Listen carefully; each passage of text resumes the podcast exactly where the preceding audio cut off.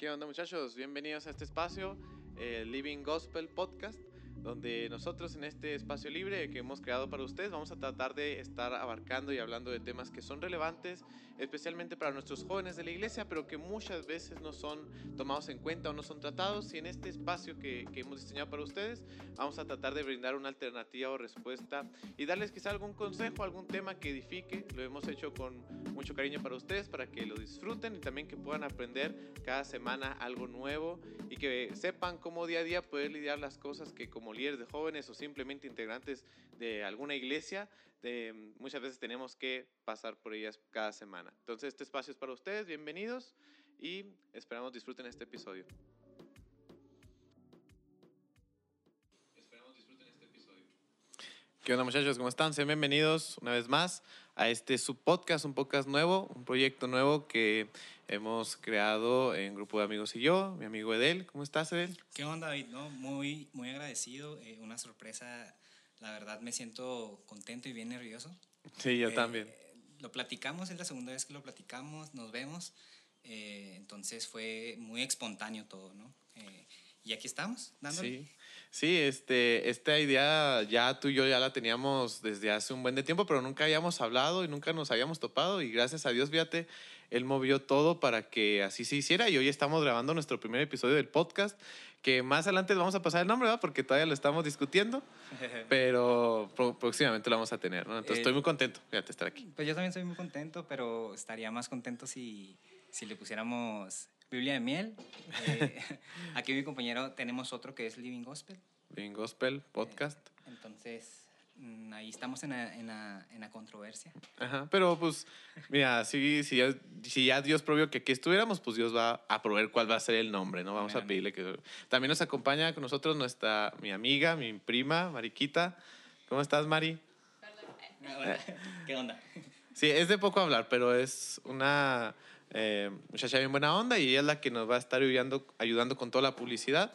Y pues aquí está, haciéndonos compañía.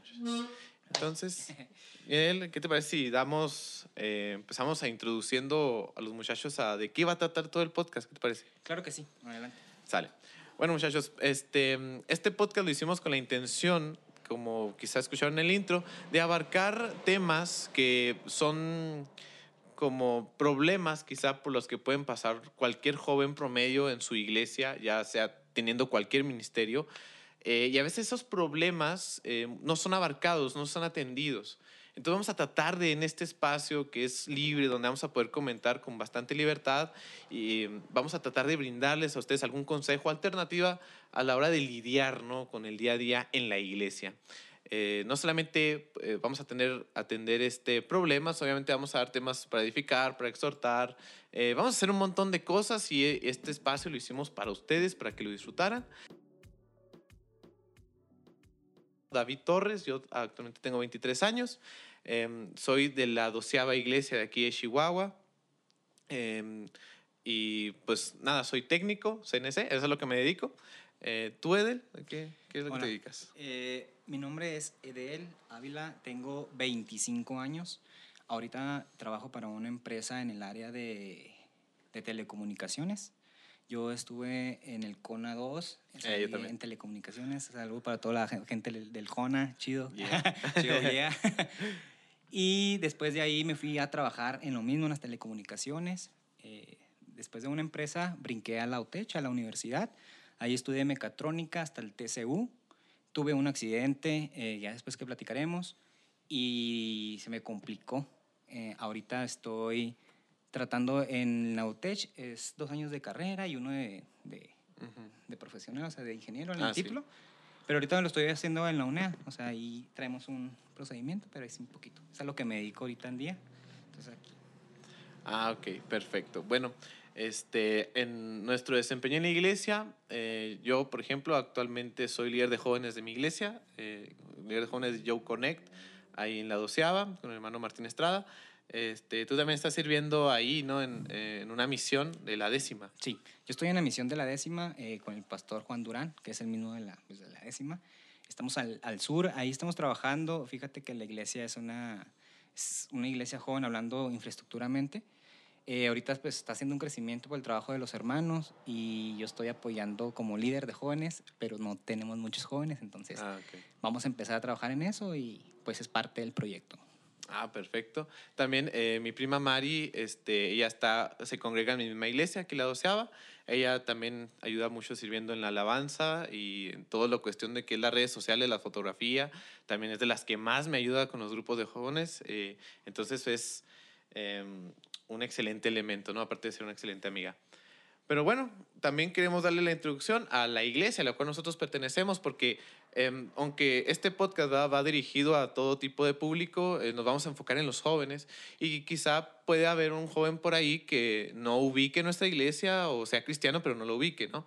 Nosotros pertenecemos a esta denominación pentecostal, se llama así, Iglesia Apostólica de la Fe en, Iglesia Apostólica la Fe en Cristo Jesús, que ya tiene más de 100 años aquí en, pues, existiendo como tal.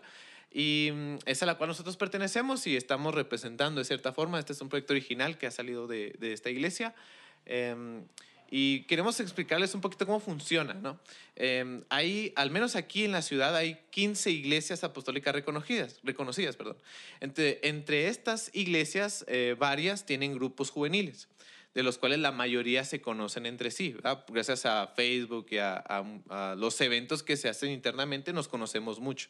Entonces, somos una comunidad de cierta forma pequeña, pero que entre todos nos conocemos, incluso también am, otros que son fuera de la ciudad, eh, casi en todo Chihuahua, pues nos conocemos. Ya de, de aquí para rumbo a Juárez ya es otro distrito y de Chihuahua para abajo, pues es un distrito también distinto. Entonces, como que ahí entre ahí nos conocemos bastante, tenemos mucha comunión, somos, por así decirlo, un distrito muy unido.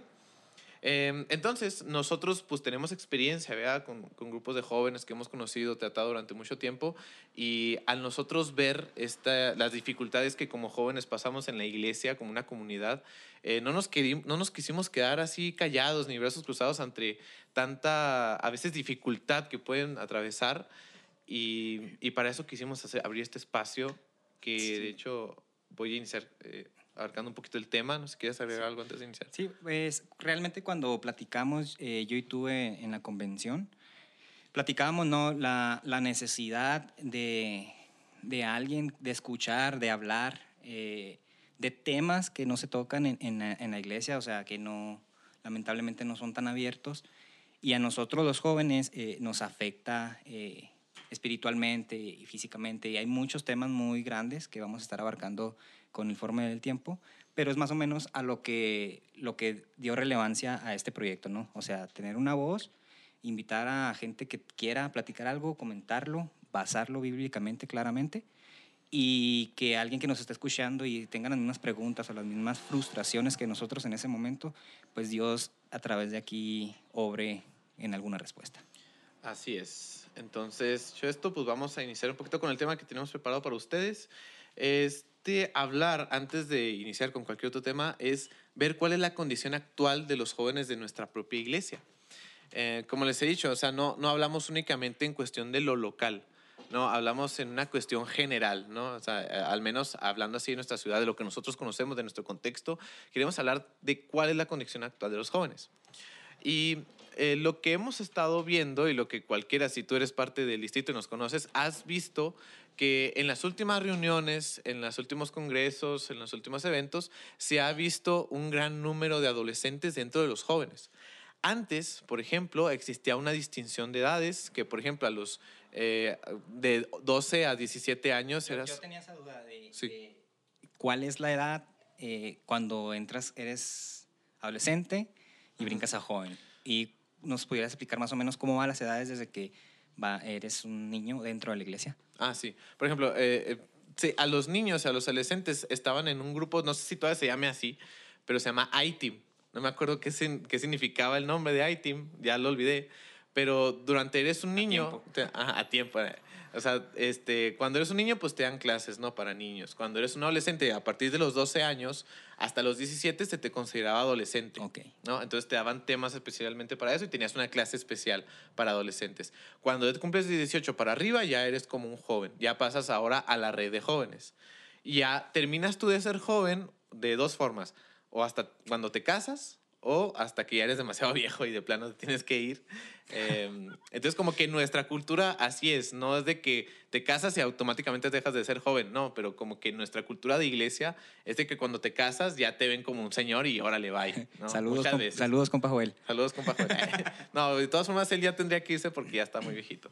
Pero este, así era, ¿no? Había una distinción de edades muy marcada los, los jóvenes que estaban antes de nosotros, yo me acuerdo cuando yo entré a los jóvenes, yo tenía 15 años, pero la generación que estuvo pasada a mí este, eran de un promedio de edad de 18 a 20 y tantos años, casi topando los 30. O sea, ¿qué edad te entraste a los jóvenes tú? A los, como tal, a los 14 me bauticé a los 15 y de ahí, pero fue así rapidito, ¿sabes? Como tenía 14, en caliente cumplí los 15 y luego me bauticé. Entonces, casi como 14, 15 ¿Y tú crees que ahora eh, se haya combinado los jóvenes con los adolescentes por falta de elementos o por a qué se cuestión? Eh, es, lo, lo, que estaba, lo que quería ver en este tema, es de que he visto eso, mucha integración de parte de los adolescentes con ese grupo de jóvenes. Entonces ya no se ve como que esa distinción tan marcada de edad como antes, ¿no? De que ahora un muchacho de 15 años, incluso menor, ya es parte de, de los jóvenes. Yo me acuerdo, te digo, entraba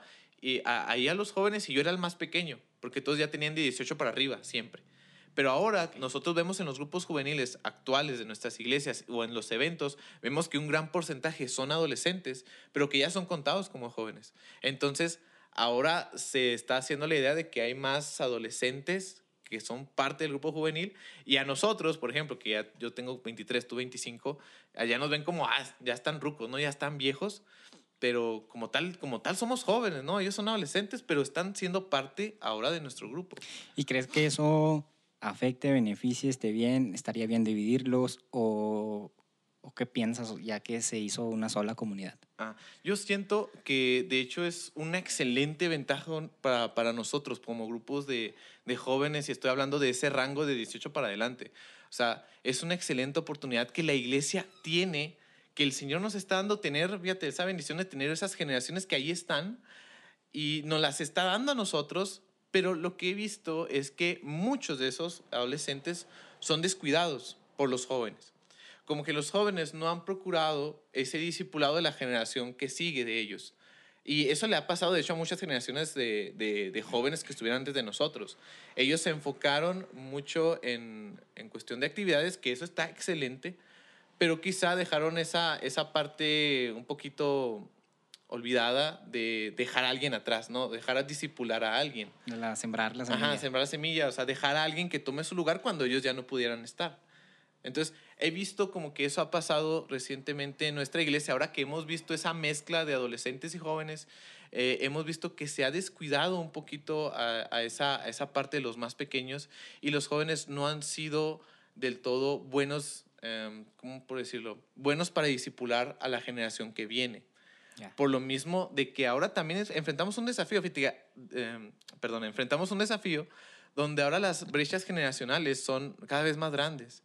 O sea, cada vez ya hay una eh, distinción muy marcada, ¿verdad? De, de un eh, adolescente y de un joven. O sea, ya es como que los adolescentes tienen ya una mentalidad, eh, una personalidad ya demasiado definida eh, y son muy diferentes a la generación, yo me acuerdo en la que yo estaba.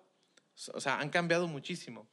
Entonces tenemos como que ese reto de nosotros tratar de identificarnos con ellos. O sea, es como por la cuestión de la edad y del tiempo. Eh, pero a pesar de ese reto, nosotros tenemos la gran oportunidad de disipularlos a ellos. Pero también esto de que se ha mezclado a muchos adolescentes en, en la iglesia ha, ha, provocado quizá un desánimo en los más grandes. Porque yo, yo me ha tocado ver ¿verdad? que cuando hacemos eventos y hay una gran cantidad de adolescentes, los como los de mi edad, las muchachas y los, los, muchachos se quejan de que, ay, es que pues ya no hay ese mismo acople que había antes.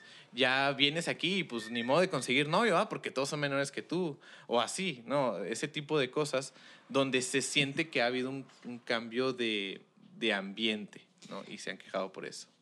Y me imagino que nos traes un tema más o menos a la acción que, que, que ves posible o que pudiéramos llegar a tomar. Obviamente, nosotros estamos eh, inicializa, inicializados a, a, a, este proyecto para poder tratar de, sí, de, de, de quitar eso, de solucionar.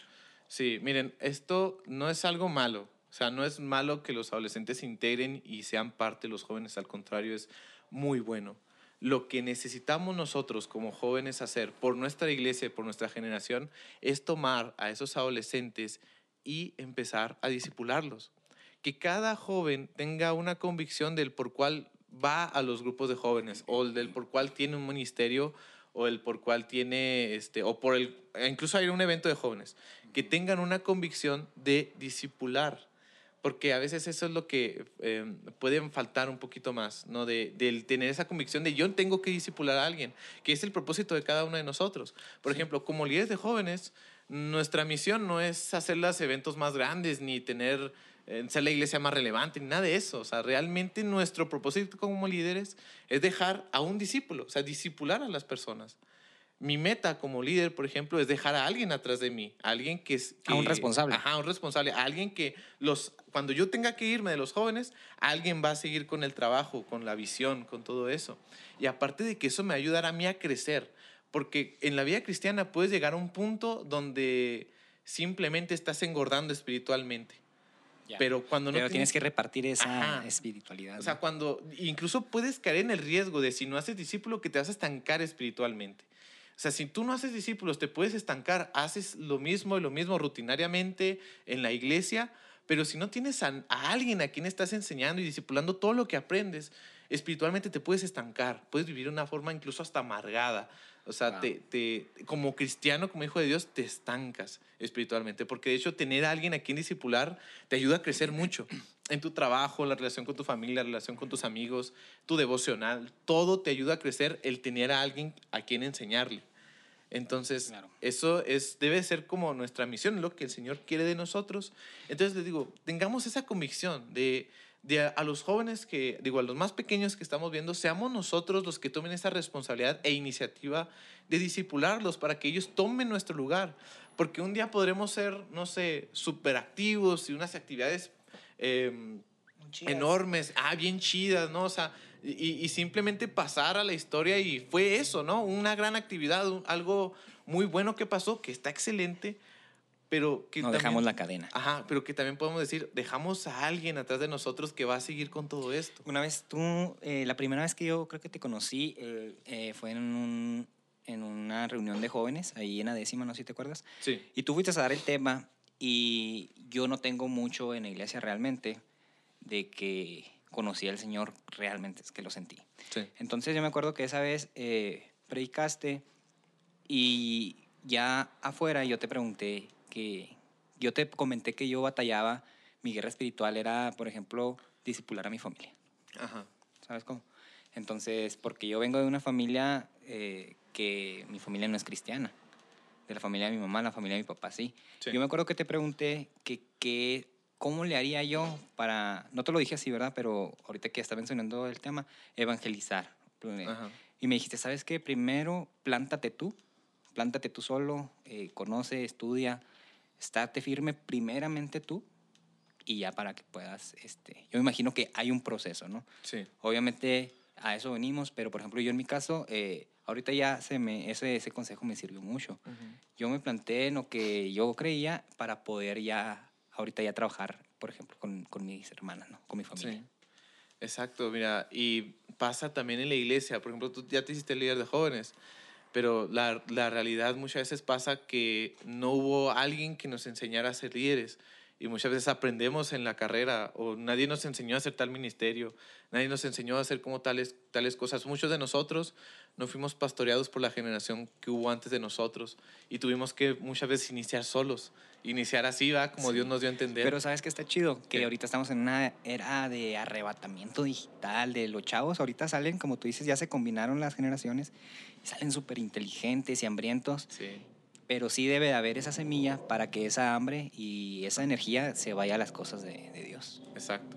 Entonces, primero, como para atender esta, este, esta oportunidad o esta condición que tenemos como jóvenes, es primero tomar esa iniciativa, esa responsabilidad de discipular, tanto por hacerlo por nuestra propia iglesia y por nosotros espiritualmente. Ahora, tenemos que saber cómo discipular, porque a veces quizás nosotros podemos tomar la idea de que, bueno, discipular es llevar a mi amigo a las reuniones de los viernes o las reuniones de los miércoles, o llevarlo a la iglesia de vez en cuando. Si pudieras dividir en pasos, ¿cuántos pasos serían así fáciles aquí para lo que nos están escuchando? ¿Cómo discipular a tu amigo? Ah, bueno, lo primero yo creo es justamente ser amigo. Porque a veces nosotros eh, limitamos el discipulado a un proceso de proselitismo donde buscamos simplemente que se haga parte de la fe, pero no a veces no parte de nosotros. Entiendo. Es, es, mucho, mejor, es mucho más recomendable perdón, que aquella persona que tú disipules ya sea tu amigo. Pero vamos a suponer que... Tengo una pregunta, una incógnita ahí. Sí, sí. Supongamos que, entonces tú estás diciendo que primero lo hagamos amigos, eh, no luego, luego llegarle con las cosas de Dios, porque eh, lamentablemente yo lo he hecho así de repente de tajo Sí. y la gente se, se Se da la vuelta, aleja, se, aleja, se asusta. Sí, No es sé que por qué. ah, no, no digo que no le hables las cosas que Dios, obviamente sí, siempre eso va a ser muy, muy importante. Pero que... Pero no, hola, soy, hola, soy cristiano, te invito a que tú Ajá, también, o sea, o sea, sino de- hacerte amigo eh, y él que vea a tus acciones, a tu habla, que tú a lo mejor tienes algo diferente, o sea, porque pues realmente la vida con Dios cambia a las Ah, sí. personas y yo te hablo por mi propia porque hay un antes y un después, que después lo platicaremos. Y eh, yo pienso que hacerlo amigo, eh, como tú dices, y ya que lo conozcas, que él sepa, y ahora sí, ya tú le vas soltando una, dos, Ajá. ¿y tú por qué no tomas? Sí, sí. Oye, ¿y por qué no tienes novia? Y así Eh, preguntas, ¿por ¿no? qué no tienes novia? No, es, y eso Por feo. No, vato, a mí me preguntan en el trabajo, ¿por qué no tienes novia? Porque, Ajá. pues no soy tan feo, ¿verdad? Ah, Y me no, no, dicen, claro y, me, y me dicen, y me tiran mucho al rollo, Sí, sí. pero pues ya no es lo que uno busca, ¿sabes? Entonces, ahí, sobre esa pregunta, ahí va la ev- evangelizada. O, Ah, por ejemplo, sí. yo en mi caso, yo hace poquito yo me he enfermado cuatro veces y por fe no he tomado medicamento. Nadie me obliga, ¿verdad? Ujú. pero yo quiero tener esa fe que yo estoy seguro que Dios me sana. Y, por ejemplo, al trabajo me dijeron, ¿a poco vas a andar todo moquiento, no vas a tomar medicina? Ajá. Y ahí Dios me dio la oportunidad de evangelizar. Sí. No, tu religión te lo prohíbe. Y le dije, no, simplemente que yo quiero aumentar mi fe. Porque yo Ah, sé que una. Y después, sí. ellos me ven sano y ahí empieza la evangelizada, como que no queriendo, ¿no? O sea, sí, sí. Sí, o sea, a, a lo que me refiero es de que, eh, por ejemplo, a veces yo, incluso yo he cometido el error, donde a veces yo no me doy la, la tarea de conocer a la persona a la que estoy hablando y ya lo estoy invitando, ¿no? Decir, oye, ¿qué onda? ¿Quieres venir al grupo de jóvenes? Y ni le pregunté cómo se llamaba, ¿sabes? Como cosas así, o sea, no, no, no busco tener primero esa parte relacional ok. Y quiero que en caliente ya sea este, parte de los jóvenes y ya sirvas y hagas un montón de cosas. Primer paso, sé su amigo. Sí, o sea, tiene, tiene que haber esa parte relacional. eh, donde y, or- y que sea orgánica, o sea, no que sea de como que, ay, sí, te tengo que hacer su amigo porque pues, Ya. tengo que traer una visita y Que tengo que anotarla y que sea un número más o una banca más. No, o sea, que sea alguien que realmente quieras y que alguien que, que, digo, que tenga esa relación de amigo, porque incluso el Señor Jesús así lo hacía. Él con sus discípulos, pone que al principio no los conocía, pero él todos los días estaba con ellos. Durante tres años desayunaba, comía, todo, estaban todo el tiempo con él. O sea, Jesucristo estaba todo el tiempo con sus discípulos y, hizo amigos. Él los llamó amigos. Y la manera de enseñar, wow. Sí, sí, o, sea, era no. una manera de enseñar muy orgánica que, o sea, pues tú sabes. Ajá, algo wow. que era cuestión del día, del día a diario, ¿sabes? Como, eh, entonces, esa es, al estilo de Jesús es donde no solamente es la relación de un maestro y un discípulo, sino la cuestión de un amigo con su amigo. Eh, por ejemplo, te haré una pregunta. De los maestros que nosotros tenemos en la escuela y en la universidad, ¿cuántos de ellos podemos decir que son nuestros amigos? De un maestro a un alumno. Pero fíjate, Jesucristo fue más allá de decir, no solamente soy su rabí, su maestro, también son su amigo. Ustedes son mis amigos y hacen lo que yo les digo. O sea, no hay ma- mayor amo- amor, no hay mayor amor que este, que el que pone su vida por sus amigos. Así el, el Señor Jesucristo eh, mantuvo esa relación de amistad con ellos, de intimidad con ellos. Y nosotros hemos, hemos cometido el error de verlos como un número, de verlos como una visita más, de verlos como, mm, sí, va una cuestión De un número. Sí, de un número y no una cuestión de es mi amigo y quiero que él conozca de Cristo. Entonces les digo, si ustedes tienen una visita, por ejemplo, que no conocen y quiero que esa, yo quiero discipular a esa persona, yo tengo que mostrarme amigo, tengo que mostrar esa relación eh, desinteresada donde realmente quiero relacionarme contigo, realmente quiero que tú me conozcas y que consecuentemente por medio de mí conozcas a Cristo. Sí. O sea, porque ellos lo notan, o sea, ellos saben cuando realmente quieres ser su amigo y cuando eres amigo por compromiso o cuando simplemente los quieres ahí para invitarlos, o sea, ellos lo saben. Entonces no, no Porque son eres amigo tontos. de tu amigo porque tenía un, un Xbox. Ándale. Ajá, ajá, haz de cuenta, o sea, como que eh, es lo mismo. Sí. Y también, muchachos, eh, discipular no solamente es darles temas y llevarlos a la reunión y llevarlos a la iglesia y que vayan al, al proceso de evangelismo. Eso es parte de, eso ayuda, pero no es así el todo como se discipula. El discipulado es algo que es diario.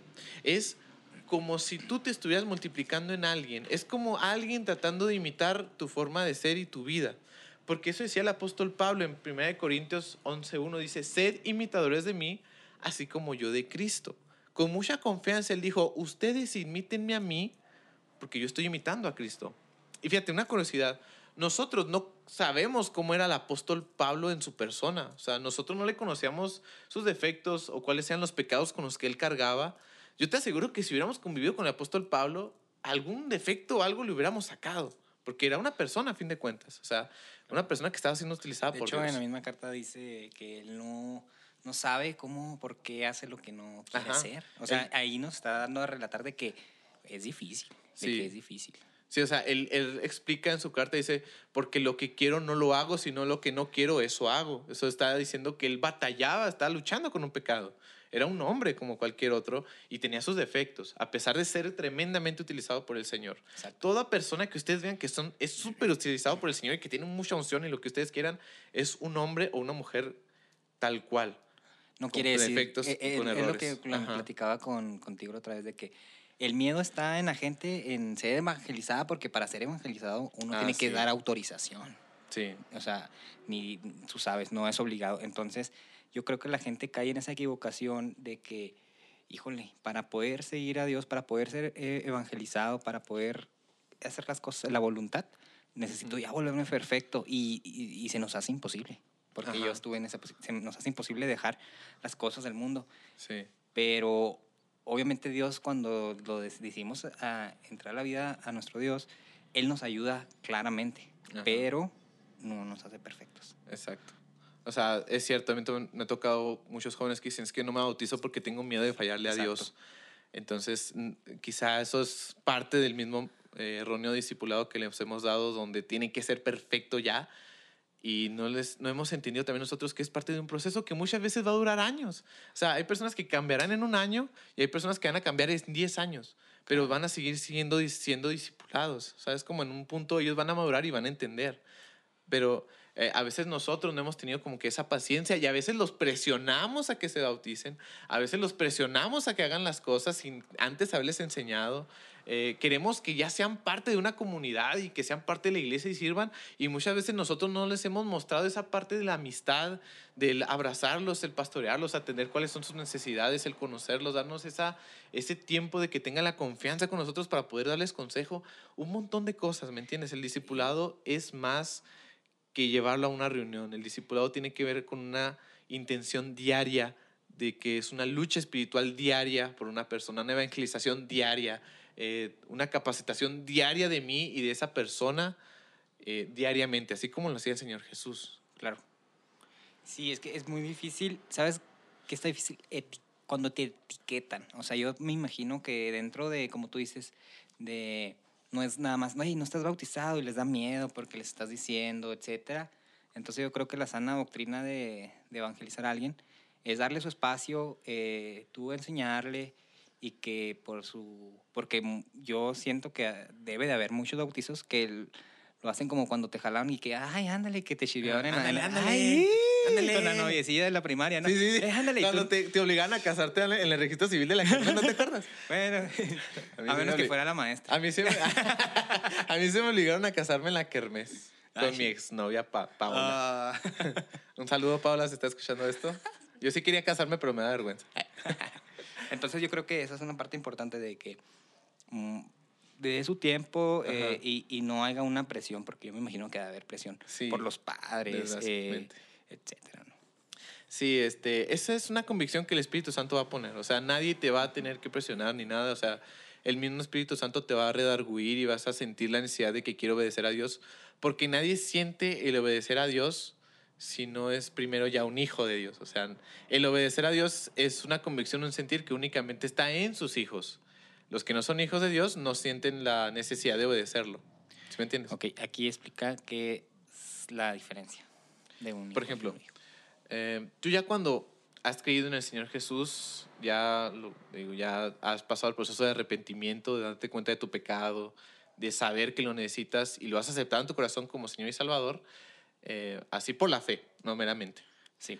eh, aquí el bautizo no entraría. Ajá, todavía no. Ajá, O sea, eh, eh, está esa, esa convicción. etapa y entonces yo empiezo a, a sentir como el Espíritu Santo me llama a un siguiente nivel. Ah, Algo más. Porque el Espíritu, Santo, el Espíritu Santo siempre te va a mover. Entonces, ahora yo ya siento la necesidad de que, bueno, yo también ya quiero bautizarme y empieza a trabajar Dios conmigo la convicción de por qué, por qué quiero dejar el mundo, por qué quiero entregarme a Cristo, por qué estoy decidido a hacerlo públicamente. Y, y todo eso el Espíritu Santo lo va a tratar contigo. Obviamente nosotros nos va a usar, ¿verdad? Como herramienta, pero es algo, una convicción que el Espíritu Santo va a hacer. ¿Sí? Entonces, no necesitamos presionar a nadie ni obligar a nadie, no, o sea, el mismo Espíritu Santo lo va a hacer. Sí. Entonces, para darle como una continuidad, eh, la iglesia está necesitando un cambio en la forma de discipular, no un cambio más bien, sino que tenemos que discipular como tal debe ser. Hablando hacia los jóvenes. Ajá, obviamente. O sea, estamos hablando de que ahora tenemos una generación nueva en, enfrente de nosotros y esa generación necesita maestros, necesita eh, eh, alguien que los guíe. Entonces, ahora nosotros teniendo esa oportunidad, nosotros tenemos que disipular ¿verdad? al modelo de Jesús, al modelo del apóstol Pablo, y no conformarnos y tomar la comunidad de que, ah, bueno, pues ya lo estoy invitando a la reunión, ah, bueno, pues ya está yendo al culto, ah, bueno, pues esto, ¿no? Eh, o sea, tenemos que ser más todavía intencionales en la cuestión de la relación, en la cuestión de, por ejemplo, cosas Sí. prácticas, ¿no? Yo tengo un amigo que, eh, no sé, quiero que escuche estos temas, pero no tiene Spotify, por ejemplo. Quiero presentarle a un amigo este podcast, ¿no? Y, y mi amigo no tiene Spotify. Bueno, pues yo lo que voy a hacer es que voy a ir a comprarle una de esas tarjetas de regalo de Spotify y le voy a decir, mira, ten, te- ponte este Spotify, te voy a pasar el link de este, spot, de este podcast y que tú puedas aprender de estos temas. O voy a la librería y le voy a comprar un libro. O voy a comprarle una Biblia. O voy a, obviamente también la cuestión de la intercesión diaria por esa persona. O en, la, en las, en, hay muchas aplicaciones que tienen devocionales diarios que se los puedes enviar. O incluso, oye, vamos a tener, no sé, este, vamos a leer un capítulo diario de la Biblia y te lo voy a enseñar, cosas así. O sea, ser un poco más intencionales de solamente la iglesia. Sí. A eso es a lo que me refiero. ¿Sabes qué falta? Eh, bueno, está chido. Ahorita falta mucho eh, estudio en la Biblia, Sí. este, porque se ha vuelto algo rústico, vamos a decirlo así, eh, aunque ya esté digital, ¿no? Sí. Aunque la traigas digital, muchos no, no, no nos apetece leerla. Entonces, ahorita por, la, por lo mismo que decimos cómo estarnos, cómo pensamos ahorita esta generación, entonces lo que hace falta mucho es trabajar en forma de, de una reunión y poner un tema, preguntas y respuestas, porque hay muchas preguntas. Cuando se da un Sí. tema, normalmente cuando tu pastor predica, cuando alguien predica, tú estás de oyente, pero las preguntas están surgiendo en ese momento, en ese momento. Y si haces ya la, si lo hacemos más así en, en la célula, Ujú. ya las preguntas y respuestas y ya te chutaste un tema de la Biblia. Sí. Y ya, ay, y hay temas bien interesantes, vato. Sí, o sea, no, Sí, no, no, ah, infinitos. ah, infinitos. Ajá. Eh, de hecho, existe actualmente en la iglesia, y cuando yo digo iglesia me refiero a la iglesia en general, cualquier iglesia, Claro. un gran porcentaje de jóvenes que vive con dudas, o sea, que simplemente no las atienden, simplemente las ignoran, pero son dudas que tienen. Sí. Y muchas de sus dudas son de, no sé, por ejemplo, eh, ¿Dios realmente, habrá una prueba realmente para que Dios exista? Eh, ¿Es cierto que la Biblia es 100% verídica? ¿Qué hay con estos versículos Claro. que no entiendo? Estas cosas que pasaron. Bueno, los ignoro y sigo con mi vida normal en la iglesia, pero a veces, muchas veces no se atienden, solamente se ignoran. Eh, Porque a veces no se abarcan esas, esas preguntas. Sí, entonces yo creo que eh, eso es con lo primero que vamos a empezar a trabajar aquí a través de, del Ajá, podcast. las preguntas. Eh, próximamente ya les haremos llegar un número de WhatsApp donde ustedes se van a poder comunicar aquí con nosotros. eh, y obviamente atrás de nosotros hay un equipo nuestras iglesias eh, y mucha gente muy sabia que podremos concretar una respuesta que creo que sea edificante para, para todos nosotros, ¿no? Porque obviamente y, todo es anónimo, ¿verdad?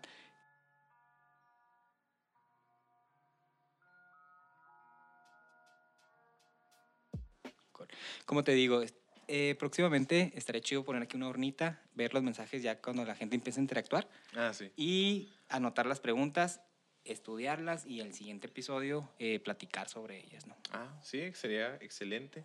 Y para dar así, bueno, cerrando esa parte, eh, muchachos, necesitamos empezar a actualizarnos también nosotros, a empezar a capacitarnos, porque la verdad es que los tiempos están cambiando mucho y muy rápido. Los muchachos ahora todavía están expuestos a más información de lo que nosotros estuvimos, fíjense, y eso fue hace quizá que cinco años, puedo estar hablando de eso, y a, a, lo que nosotros estamos expuestos, ahora esto es todavía más, esta generación todavía más está más expuesta a muchas cosas y van a necesitar cada vez más respuestas y nosotros cada vez vamos a necesitar estar más capacitados. Eh, necesitamos atender formas nuevas de presentar el Evangelio identificándonos con nuestros adolescentes. No les lleguemos como si fuéramos señores, como si fuéramos eh, súper así como, como un pedestal, ¿no? Como que somos inalcanzables espiritualmente. Ajá. O sea, tenemos que identificarnos con ellos. No quiere decir que nuestro nivel espiritual lo vamos a bajar, nos vamos a hacer inmaduros o eso, sino que aprendamos a, a entenderlos, aprendamos Yo tengo una, una pregunta, una pregunta para ti. Eh, ¿Qué piensas? Eh, fíjate que yo eh, tengo un primo, te voy a platicar más, que más o menos me puede dar una respuesta concreta, al que él me conoce, ¿no? Me conoce de toda mi vida, es muy cercano a mí, como mejor amigo, pero es mi primo. Y él vio mi proceso, ¿no? Él vio toda mi conversión, vio todo, etcétera, ¿no? Entonces él me conoce y él, cuando yo eh, decido cambiar mi vida, fue muy difícil para mí. Tuve un proceso muy difícil y yo me alejo, o sea, yo me alejo de todo el mundo. Sí. Solo yo quería estar con mi mamá y con mi hermana y apoyarlas, nada más. Y ahí en fuera, que nadie me hablara, solo la iglesia. Sí. Entonces mi primo eh, empezó, él creía que ya no le quería hablar porque era difícil para mí, o sea, era difícil para mí que, que platicar, porque mis pensamientos habían cambiado, o sea, es un, un, huevo revuelto cuando pasas una transición y conoces a Dios. Entonces el, el espíritu me, me, me, hizo mucho movimiento y yo temía... Eh, entonces la pregunta es, ahora yo, por ejemplo, ya convivo más, porque después de lo que te platicaba ahorita, de, tu, de la pregunta que te hice aquella vez, yo me establecí más de lo que qué es lo que yo pienso, sin bajar mis pensamientos, pero tratar de convivir con él. Ahorita en día ya nos tratamos chido y cotorreamos y, me ha invitado a trabajar. Pero la pregunta es, ¿a qué nivel este, puede dar una entrada? Porque uno debe de dar entrada a lo mejor, porque ellos traen sus rollos, traen su contorreo, vato. Ajá. Entonces, yo, por ejemplo, realmente, pues yo sí le doy entrada a que él me platique sus cotorreos, me acoplo con él, obviamente sin faltar el respeto, nada, ni, ni, cosas, ¿verdad? Pero le doy, ¿qué tanta cabida pudiéramos dar eh, para poder encajar o que él encaje para mm. poder ser amigo? Porque para ser amigo necesita ver, encajar en algo, vato. O sea, ah, qué chida tu, tu Linkin Park, o sea, tu Linkin Park, no sé, vato, o sea, etcétera. Sí, mira, de hecho yo me recuerdo mucho lo que una vez predicó un amigo Jair Castro, un saludo, de que no aligeremos nuestro cristianismo por encajar justamente en un lugar. Y voy a dar más, un poco más de explicación. Em, por ejemplo, en el caso de, de tu primo, que es tu amigo. Aquí vamos a, a, verlo en un lugar y a encajar a alguien que tú sabes que puede ser salvo. Ah, encajar. sí. O sea, no encajar en la sociedad, la sociedad que se, bueno, no pasa nada. O sea, a lo que voy es encajar porque yo quiero, o sea, yo tengo, mi convicción es evangelizarlo. Ah, okay. O sea, estamos hablando de cómo evangelizar, o sea, estoy evangelizando a un joven y tratarlo de que hacer eso. O sea, ya me un poquito más. Ah, ok, ok. No bueno, sí, ya, ya, ya, ya, te capté un poquito más. Bueno, en esa parte de una persona ¿va? Que, que vivió en un contexto muy diferente de la iglesia, pues es muy, quizá para él, eh, difícil entender por qué muchas veces hacemos o no hacemos ciertas cosas. Obviamente va a iniciar todo con tu ejemplo en tu persona, que tú me lo dices, que él ah, ya te muestras como alguien diferente, ¿no? Pero ahora lo que él quizá no se explica, y no sé si te lo diga o no, pero se explica el por qué. O sea, en su mente todavía quizá no cabe la razón de por qué es así o, o, por qué hace lo que hace o por qué cree en esto, ¿no? O sea, todavía él no sabe el porqué de las cosas. Es una persona que tiene cero convicción de fe, hablando así de, del cristianismo como tal. Entonces, ahí lo que una persona tiene que hacer, sin dejar la amistad, pero tampoco mezclándote y siendo como ellos, em, que a veces puede ser un reto, ¿no? O sea, a veces no, sigo siendo tu amigo, pero no me mezclo a veces en las mismas cosas que haces tú. Pero entonces, ahora una vez que tú tienes esa parte de la amistad y tienes esa parte del ejemplo a seguir con tu propia vida, lo que ahí tienes que empezar a hacer, ahora sí, ya es como tal la predicación. O sea, ya empezar a predicarle y sembrarle convicciones. No solamente que vea lo que haces o que no haces, sino por qué. Por ejemplo, ¿por qué ya no dices malas palabras? Bueno, porque ahora que ya he conocido a Jesús, que Jesús me dio su gracia, me, me, dio una vida nueva, ahora yo soy representante de Jesucristo aquí en la tierra, ¿va? Porque Él me dice que ahora soy su embajador. Y en una parte en la Biblia dice que quien, quien quiera ver días buenos y gozar de la vida, eh, deje su lengua de hablar mal. Primera de Pedro 3, creo está ahí, ese, ese versículo. Entonces, esa es tu convicción, de que, bueno, ¿por qué no digo malas palabras? Bueno, porque amo al Señor, porque no quiero deshonrar al Señor y porque aparte, si yo guardo este mandamiento, me va a ir bien en la vida. Y ahí tú puedes decirle a tu amigo, oye, ¿sabes por qué no digo estas malas palabras? ¿Por qué no me comporto así? Bueno, no solamente porque amo al Señor, sino porque haciendo esto me va a ir bien mostrándole tus convicciones puras. Es lo que ya tienes que hacer. Ahí está la, la, la pregunta, por ejemplo, eh, yo, yo, por ejemplo, sí lo he platicado, pero, por ejemplo, ellos, yo me imagino que piensan, es que yo sufro a no decir malas palabras. O sea, por ejemplo, cuando vives en la mala palabra, hasta un güey se te sale, ¿sabes cómo? O sea, todas las oraciones las terminas así o... Entonces, es más costumbre. Entonces, lo que aquí es que el espíritu, en mi caso, me, me ha ayudado mucho. O sea, yo no batallé mucho porque pues Dios me ayudó, ¿sabes cómo? O sea, no, Ya, no, ya no emitió eh, la mala palabra. Ajá. Ajá, es, es un cambio que, que, el Espíritu Santo hace y ellos no podrán tenerlo a menos de que tengan una comunión con Él. Pero no podrán tener una comunión con Él si antes no conocen lo más básico, que es conocer a Dios, conocer a la obra de Cristo y luego conociendo eso, pues conocerán la obra del Espíritu Santo cuando ya tengan una relación con Él. Pero entonces ahí es, digo, un proceso ya de evangelismo clásico, donde ahora tú te vas a estar proponiendo a orar por esa persona, aparte de mostrarle la relación de amigo y el ejemplo a seguir, tú les vas a tener que llegar por la parte de las convicciones. Porque a veces les queremos llegar por la parte de que soy diferente y no hago esto y no hago aquello y yo hago esto y hago aquello. Pero la gente no va a entender el por qué. ¿A qué te refieres con convicciones? Convicciones, pues el, por qué lo haces. O sea, digo, yo, yo ¿por qué, sirvo en mi iglesia? ¿Qué te motiva a Ajá, ¿por qué sirvo en mi iglesia? Bueno, porque amo a mis hermanos. ¿Y por qué amo a mis hermanos? Bueno, porque el Señor me dio eh, su amor incondicional, su gracia, y eso me mueve a mí a hacer lo mismo que Él. Porque yo amo al Señor, porque eh, estoy agradecido por lo que Él hizo por mí, y todo eso es lo que me, me lleva consecuentemente ahora a querer servir, ahora a querer ser como Él. Y, si, y la forma en la que yo puedo servir a Dios es por medio de mis hermanos, pues por eso lo hago. Claro. Por amor, ¿sabes? Como, y esa es la convicción del por qué lo hacemos, por el amor que el Señor puso en nosotros. Y eso es lo que ellos tienen que entender, el por qué. Sí.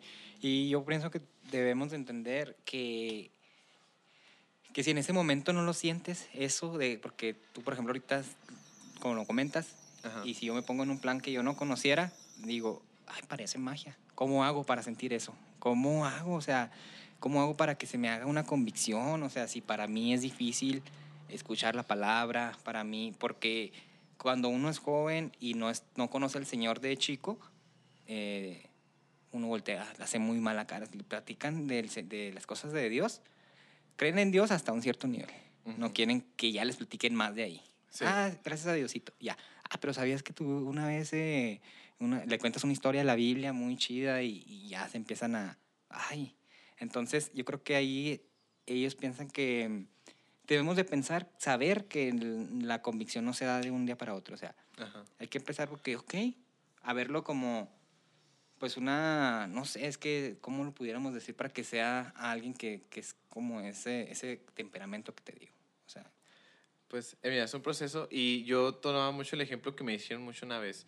Eh, una persona que está en cero, si la estás discipulando, es como un bebé sea, a un bebé no le puedes dar este, una chuleta.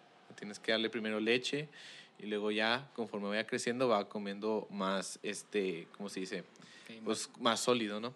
Entonces, muchas veces es lo mismo, pero no nos hemos dado esa idea de que primero a los más, a los más nuevos hay que darles primero dándole leche, como a un niño. O sea, lo más básico, lo más esencial, lo más lo más así, este, lo, lo más necesario, pero muchas veces llegamos y pum, les aventamos un bibliazo Ya. o les, es como echarle un filete en la cara a un niño, o sea, no, no lo va a poder digerir, no lo va a siquiera entender porque lo estamos, a veces, como te decía, no nos identificamos con ellos y pensamos que ya lo que tenemos, lo que decimos, a veces estamos en un nivel espiritual de entendimiento más alto y pensamos que nos van a entender y luego nos frustramos, ah, ¿por qué no agarran la onda? ¿Por, Sí. qué, no, ¿por qué no me entiende? Pues porque le aventaste una chuleta en la cara a un bebé Claro. y no le diste leche primero, eso es lo, eso es lo que pasa. Y sabes que ahí está la clave eh, de que muchos eh, jóvenes, por ejemplo, que llegan a la, a la iglesia a los 15 años, llegan Ajá. con- Es igualmente, aunque tenga 15 años, tienes necesitas tratarlo como un bebé. Ajá. Es un bebé de 15 años, pero que toma leche todavía. Ajá, aún así tenga 40 años, Exacto. así, Exacto. es Entonces, un bebé ahí, espiritualmente. ahí, ahí está el problema. Ajá. Ok. Ent- Entonces te digo, a veces no, no hemos sabido cómo identificarnos. O sea, te digo, he visto cómo a los adolescentes les quieren llegar como si fueran hombres o señores. O a veces, al, incluso a veces al revés. He visto que a los más jóvenes a veces nos quieren tratar como niños. Cosas así.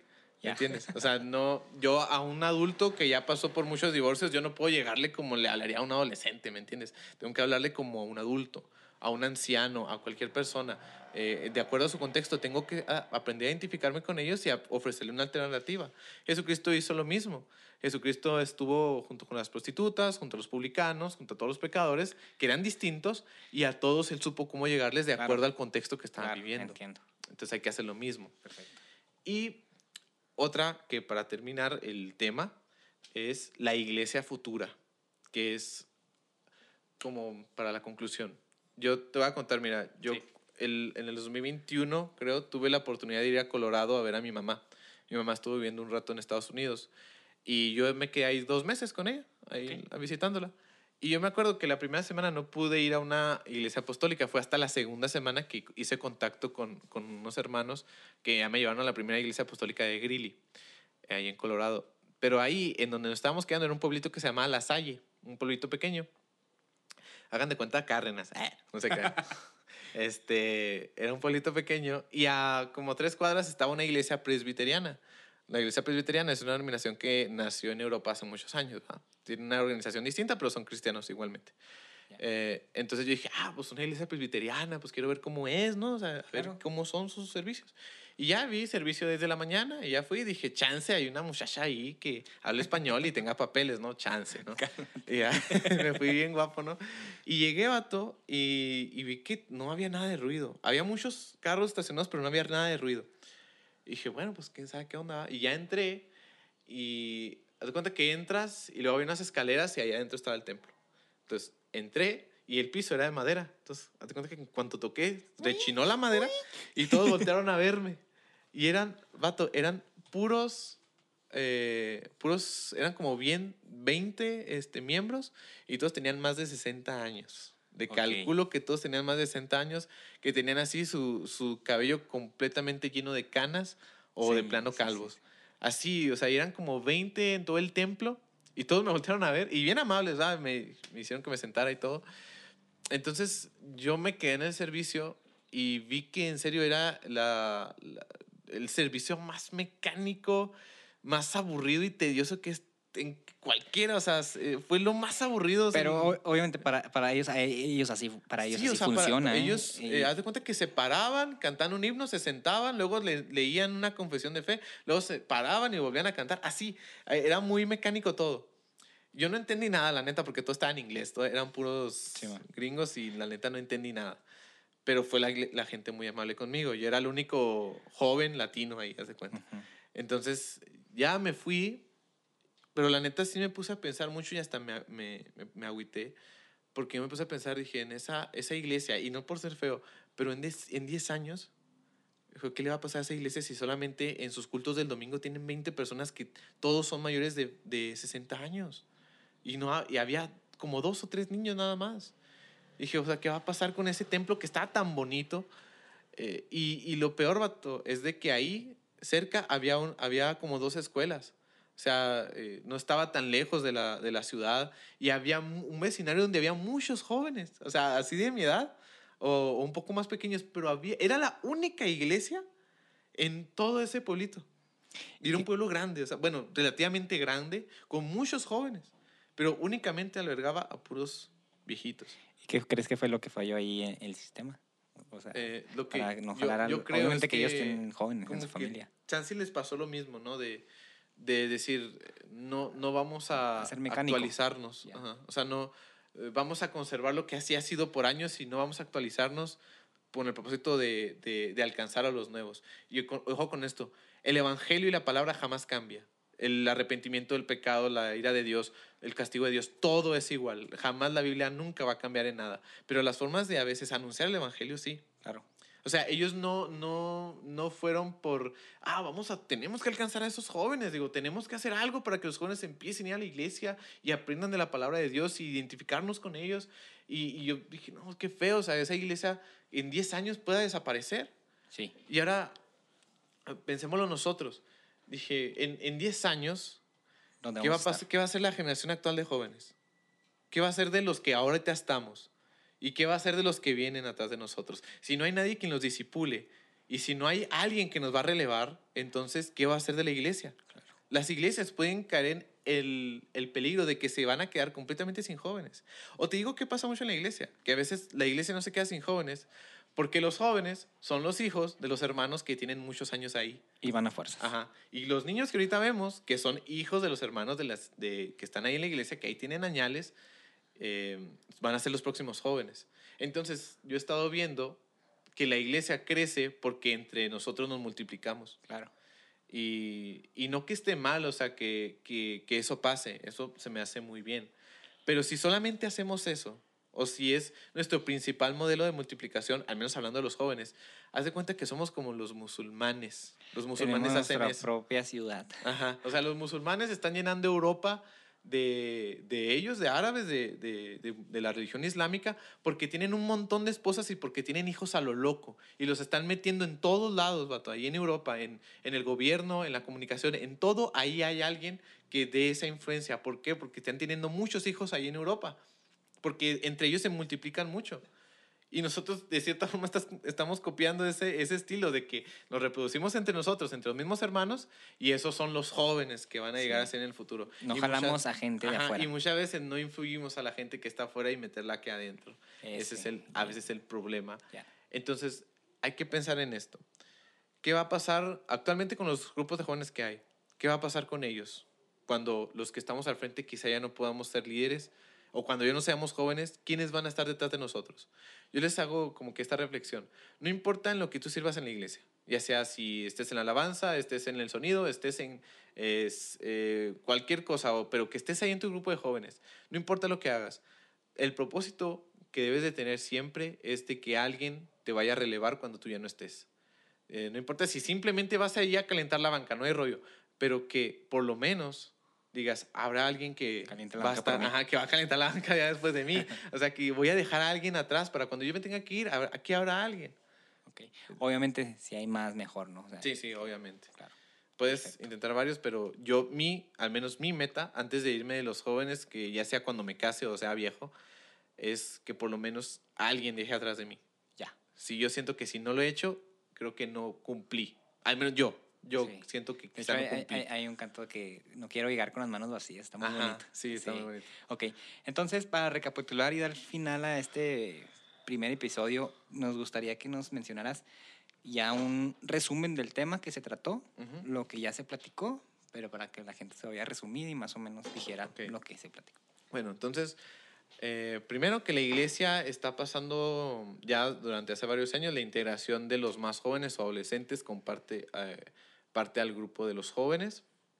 Y Esto a nosotros nos brinda una oportunidad para discipular a las nuevas generaciones. Eso está chido, Ajá, que se reboruje. reburujen y que tengamos esa oportunidad de discipular nosotros los jóvenes a los más pequeños para así este, hacer como, como esa continuidad de, de- de grupos de jóvenes, de generaciones que, que nos van a relevar, pero hemos tenido el problema de que no los hemos sabido cómo o, lo- o los hemos desatendido, que necesitamos como iglesia, como jóvenes, un cambio en la forma de, de llegarles con el Evangelio y que tenemos que ir actualizándonos, tenemos que capacitarnos cada día más para atender ahora a las nuevas generaciones y a las nuevas necesidades que tienen y que vayamos con esa reflexión de cuál va a ser el futuro de mi iglesia, de mi grupo de jóvenes, hablando como líder, de mi, de mi vida espiritual, cuál va a ser mi futuro si yo no disipulo o si yo disipulo a alguien.